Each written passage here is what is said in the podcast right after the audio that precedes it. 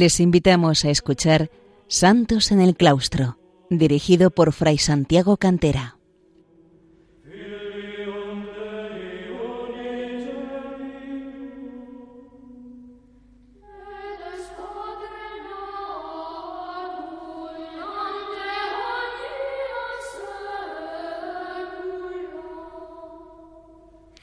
Bienvenidos, queridos oyentes, a un programa más de Santos en el Claustro, el programa dedicado a los santos y a las santas que han brillado en la vida monástica desde el siglo IV hasta nuestros días. La semana pasada dedicábamos el programa a San Bernardo de Claraval, uno de los grandes impulsores, por no decir el mayor impulsor de la orden cisterciense, de la reforma cisterciense dentro de la vida benedictina. Y hoy vamos a dedicarle también el programa a él, como una segunda parte, dado que, como decíamos al final del anterior, es una de las grandes eh, figuras de la historia de la teología, de la historia de la espiritualidad eh, católica y de la propia historia del monacato, dentro también de toda la historia de la Iglesia. San Bernardo de Claraval, una de las grandes figuras del siglo XII en esa plenitud de la Edad Media, eh, que normalmente situamos los medievalistas entre el siglo XI y el XIII. San Bernardo eh, es además de monje, además de abad, además de un santo por sus virtudes y por sus milagros,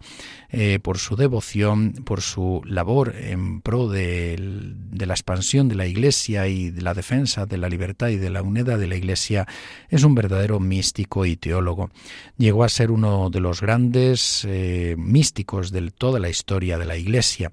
la vida contemplativa que desarrolló y en la que se asentó durante, eh, en la que asentó toda su acción externa, hace necesario dedicarle al menos una breve atención. Su experiencia espiritual fue una fuente importantísima en su doctrina y en su labor, pero también la formación teológica que recibió, fundamentalmente monástica, le llevó a convertirse además en un auténtico teólogo y de manera especial en un teólogo místico. Se le ha denominado como el doctor melifluo, como decimos, el título de doctor eh, ya había sido canonizado en 1174 por Alejandro III, eh, pero el título de doctor se lo concedió el Papa Pío VIII en el año 1830 y con motivo del octavo centenario de su muerte el Papa Pío XII eh, elaboró la encíclica Doctor Melifluos, el Doctor Melifluo, el 24 de mayo, eh, la promulgó el 24 de mayo de 1953. Ya eh, Inocencio III le había dado en 1201 el título de Doctor Egregius, doctor, el Doctor Egregio. Eh, historiadores de la filosofía como eh, Etienne Gilson y Paul Vignot, entre bastantes otros, han contribuido a resaltar el puesto destacado que corresponde a San Bernardo y a la mística de San Bernardo en la historia del pensamiento en la y en la historia de la espiritualidad. La obra de Gilson, que dedicó a la teología mística del abad de Claraval, demostró en ella que ofrece una coherencia y que se fundamenta tanto en la experiencia como en la doctrina. Como dice él, San Bernardo no fue un metafísico, pero sí un teólogo cuya capacidad de síntesis y vigor especulativo permiten contarle entre los más grandes. Además de reconocerse en él el valor de su doctrina ascética y mística, y concretamente la existencia de toda una teología mística, se le aprecia como un teólogo con una doctrina sobre otros aspectos más. Así lo han resaltado, por ejemplo, los padres Leclerc, Merton y Ludi, entre otros que no dudan en ver en él un maestro de la teología monástica. Eh, aquellos que han afirmado que Abelardo eh, desarrolló una teología especulativa y han querido negarla en San Bernardo, sin embargo, eh, deberían enfrentarse con la obra de Hermenegildo Bertola, que demuestra que también en San Bernardo hay un pensamiento especulativo y que merece ahí un puesto igualmente destacado. Evans Indica también que si bien no era por inclinación un teólogo académico y no se ocupaba de la teología especulativa por propio gusto, era capaz de entrar en ella cuando era necesario, al ser requerido para resolver un problema doctrinal, pues se le reconocía como un teólogo ampliamente reconocido. El profesor de filosofía, el doctor José Miguel Gambra, afirma el valor de la base cisterciense de San Bernardo como teólogo, con una formación filosófica que sale a la luz a la hora de plantear ciertos temas y una coherencia doctrinal y sólida al hacer frente a las posturas defendidas por Abelardo y por Gilberto Porretano. En Dijon, en 1990, se resaltó de nuevo eh, la existencia de una filosofía en el doctor Meliflo con motivo del noveno centenario de su nacimiento. Las fuentes de San Bernardo son eh, varias y las propias en gran medida de un monje. Ante todo, la gran fuente de la que bebió fue la Sagrada Escritura, eh, de hecho, algún autor ha dicho de él que hablaba bíblico, es decir, que manejaba los textos de la Biblia con una facilidad prodigiosa que le salían de un modo natural y los articulaba dentro de las frases, armonizándolos plenamente, y por eso ese decir que hablaba bíblico aún de un modo semejante a como lo hicieron los eh, padres antiguos de la Iglesia. Eh, su vida monástica eh, le permitió compenetrarse con la Biblia a través de dos medios principales. Por una parte, la lección divina, es decir, esa lectura de textos espirituales, sobre todo la Biblia, de manera pausada, profundizando en ellos bajo el impulso del Espíritu Santo, que promueve un estado del alma favorable a la oración y conduce a una oración íntima, saboreando las palabras que se leen, rumiándolas dentro de sí mismo para vivirlas y llegar a la unión con Dios. Y el otro medio por el que conoció también ampliamente y profundamente la Sagrada Escritura fue la liturgia. El rezo del oficio divino, propio de los monjes, gira en gran medida en torno a la salmodia, al canto de los salmos y también a la meditación de varias lecturas. En el caso de San Bernardo, eh, este hablar bíblico eh, ha dicho también algún autor que es el virtuoso del género, así el padre eh, Dimontier, en un libro sobre San Bernardo y la Biblia publicado con motivo del centenario 1953. El padre Ildefonso Gómez, benedictino, ya fallecido, eh, resalta que eh, las citas bíblicas en San Bernardo ascienden a 29.952. Varias son del mismo texto, ciertamente, eh, de tal manera que el número real es de 8.733 y de las cuales 4.525 son del Antiguo Testamento y 4.208 del Nuevo Testamento, siendo el libro de los Salmos del Antiguo Testamento el que se coloca a la cabeza con 1.468. Del Antiguo Testamento, lo principal en la obra de San Bernardo son los textos poéticos sapienciales. Pensemos que escribió unos comentarios bellísimos eh, sobre el, cantar de los cantares. Y del nuevo, por supuesto, son los Evangelios y también algunas cartas de San Pablo. La segunda gran fuente para San Bernardo, después de la Sagrada Escritura, después de la Biblia, es la regla de San Benito.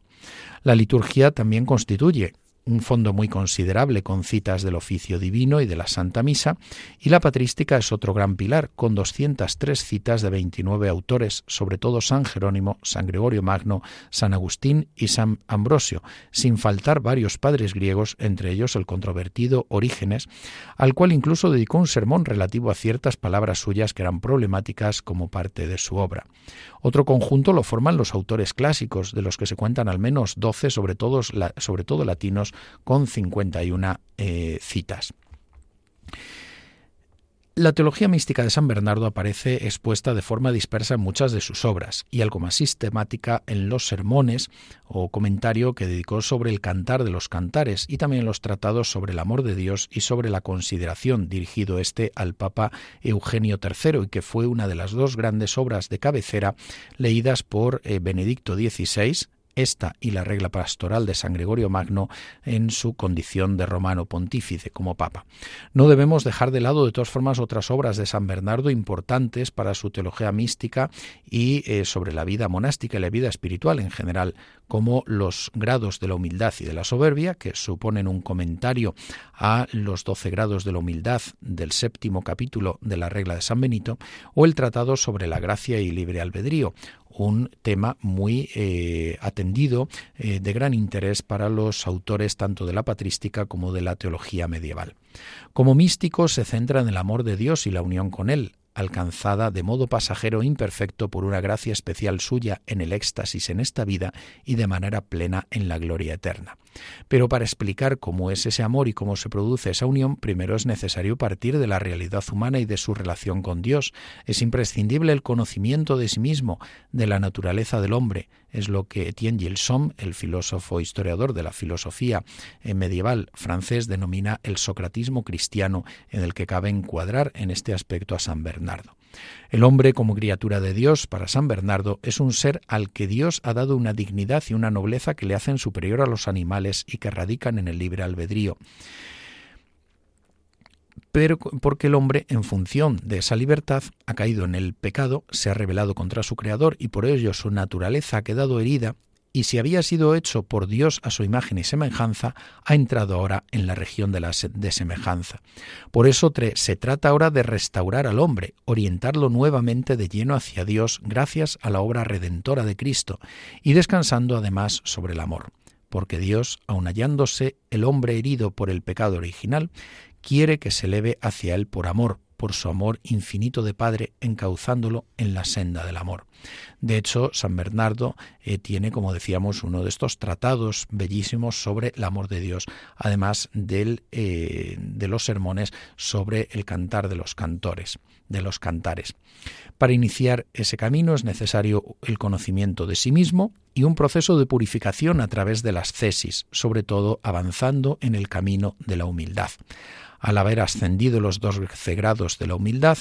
la cumbre se alcanza en la verdad, los tres grados de la verdad, eh, por los que el hombre pecador reconoce su propia miseria, eh, la caridad, porque al reconocer su propia miseria se compadece también de la del prójimo y al llorar sus propias faltas aspira a la justicia y purifica así su corazón para hacerlo capaz de contemplar las cosas celestiales y de este modo podrá iniciarse en la senda del amor.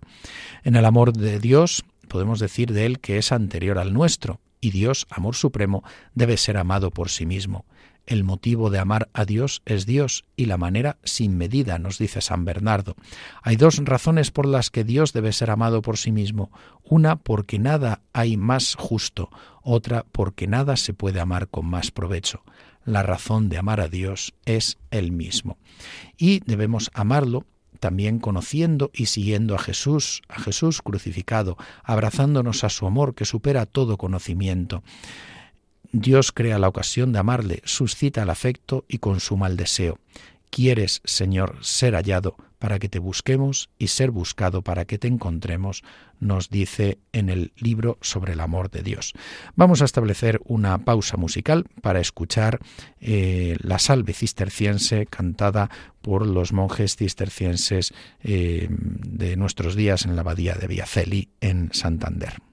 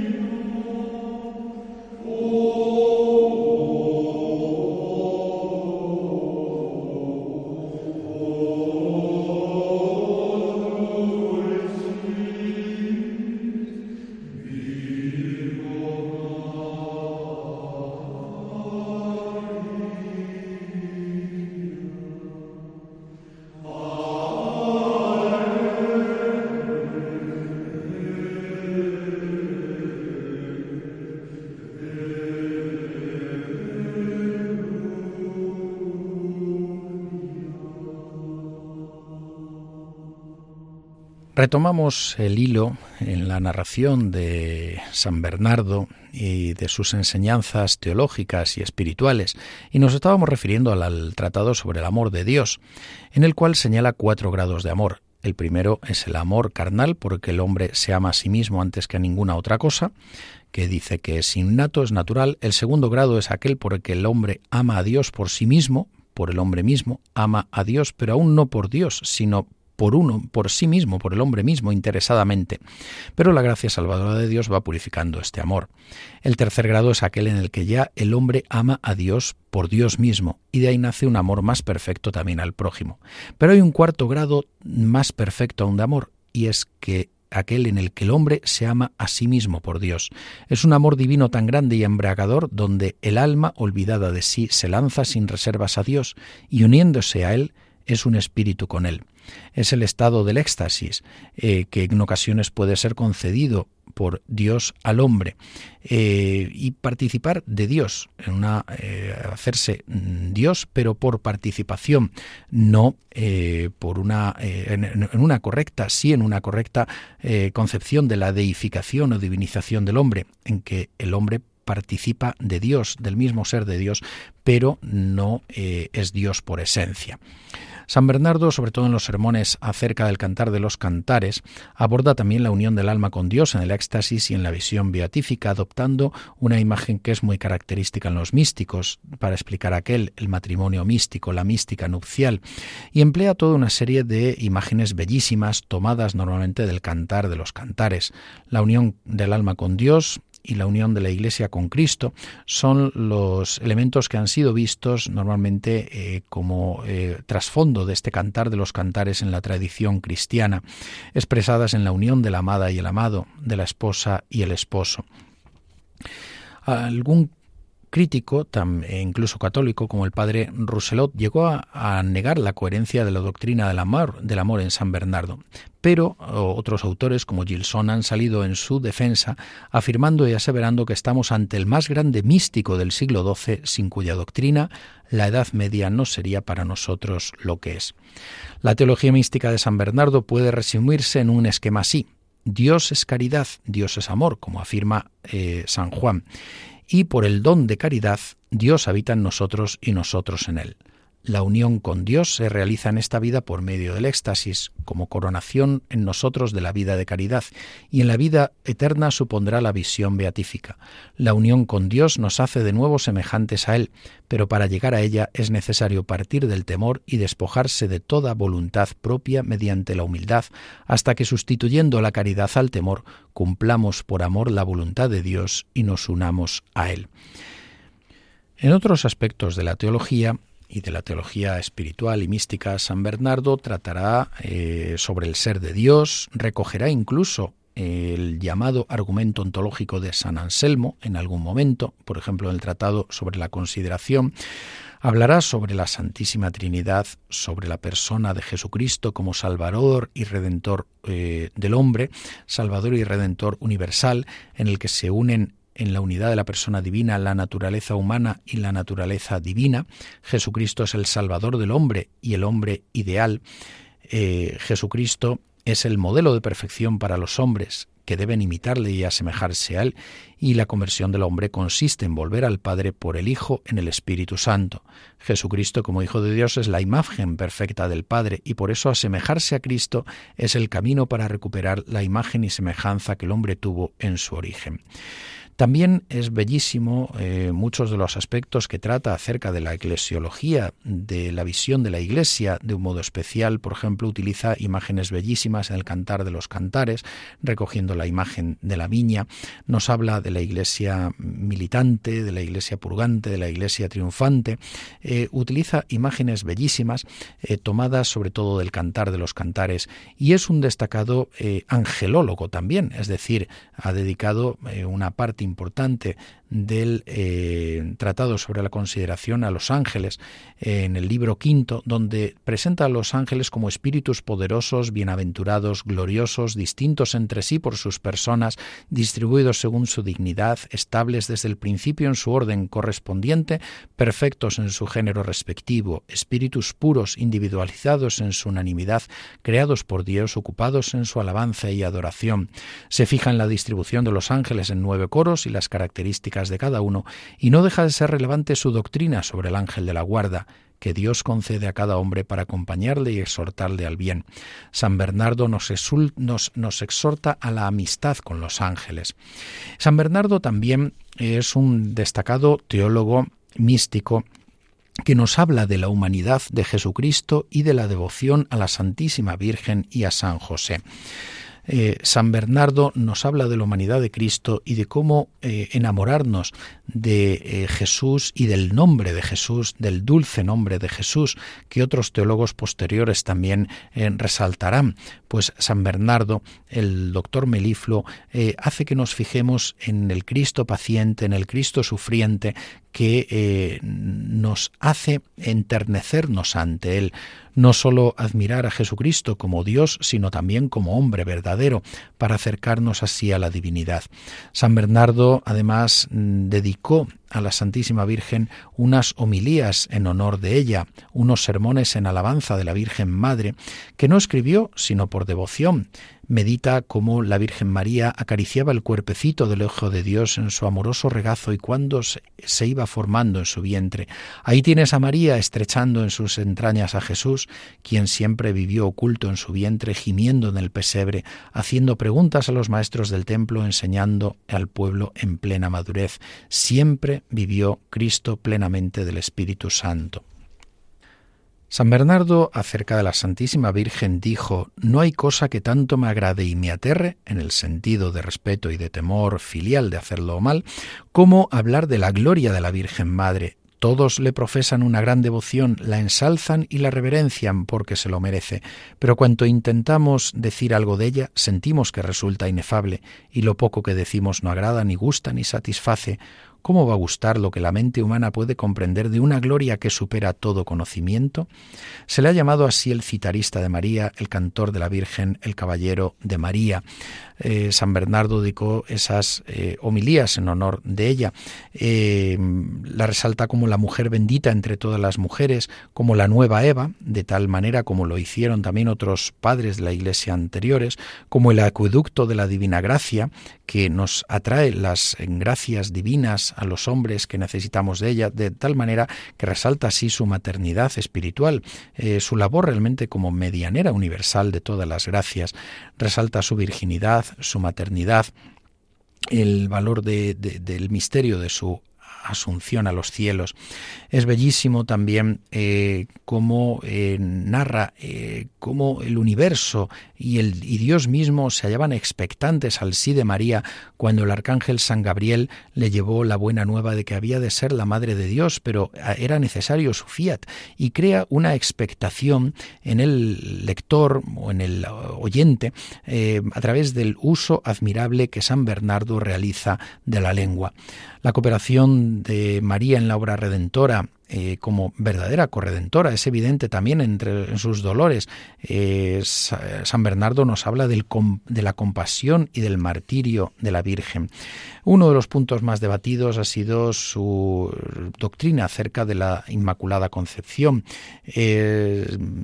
cuestión que ha sido rebatida, entre otros, por el padre Ailbeludi, puesto que es cierto que San Bernardo se oponía a la fiesta de la concepción activa de la Virgen María, es decir, de su concepción carnal por eh, sus padres San Joaquín y Santa Ana, pero no propiamente a lo que eh, en realidad definiría el, como dogma el Papa Pío IX en 1854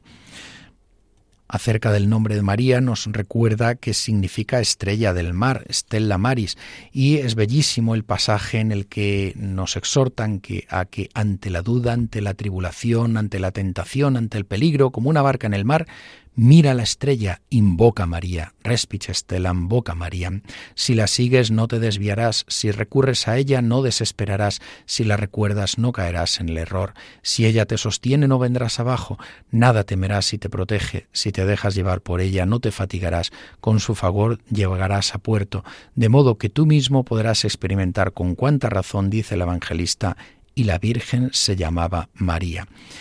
Bien, eh, no nos alargaremos más en estos aspectos de la teología espiritual de San Bernardo. De él podemos destacar, destacar, también, resaltar que fue un verdadero reformador de costumbres, como predicador, como hombre de acción, incluso corrigiendo a los poderes temporales cuando abusaban de su poder, eh,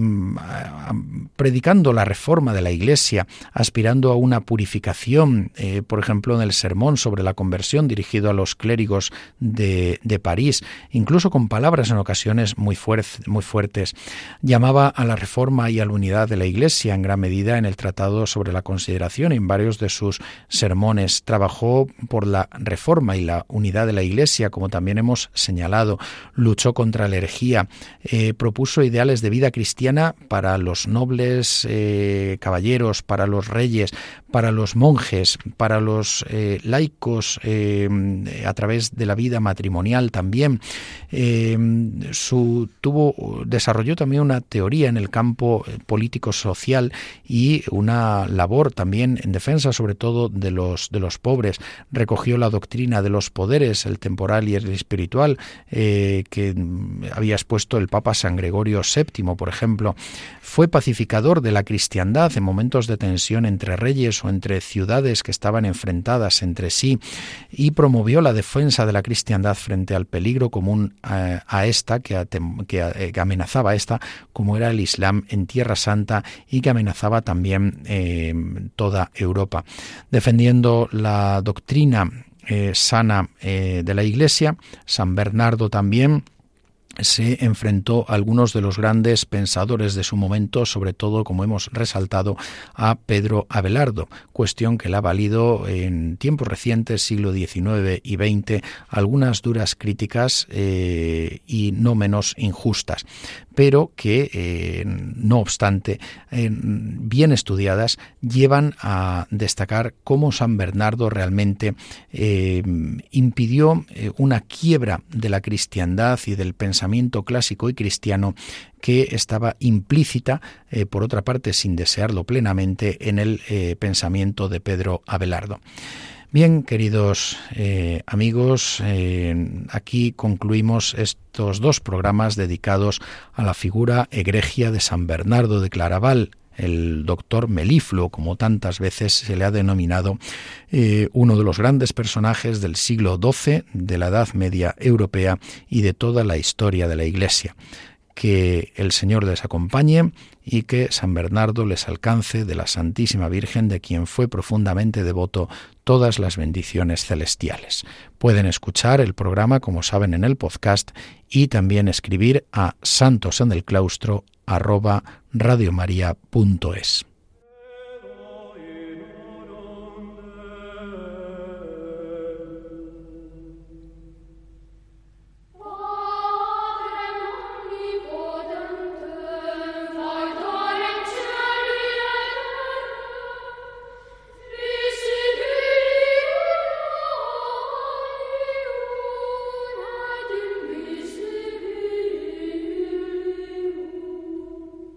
Han escuchado en Radio María Santos en el Claustro, un programa dirigido por Fray Santiago Cantera.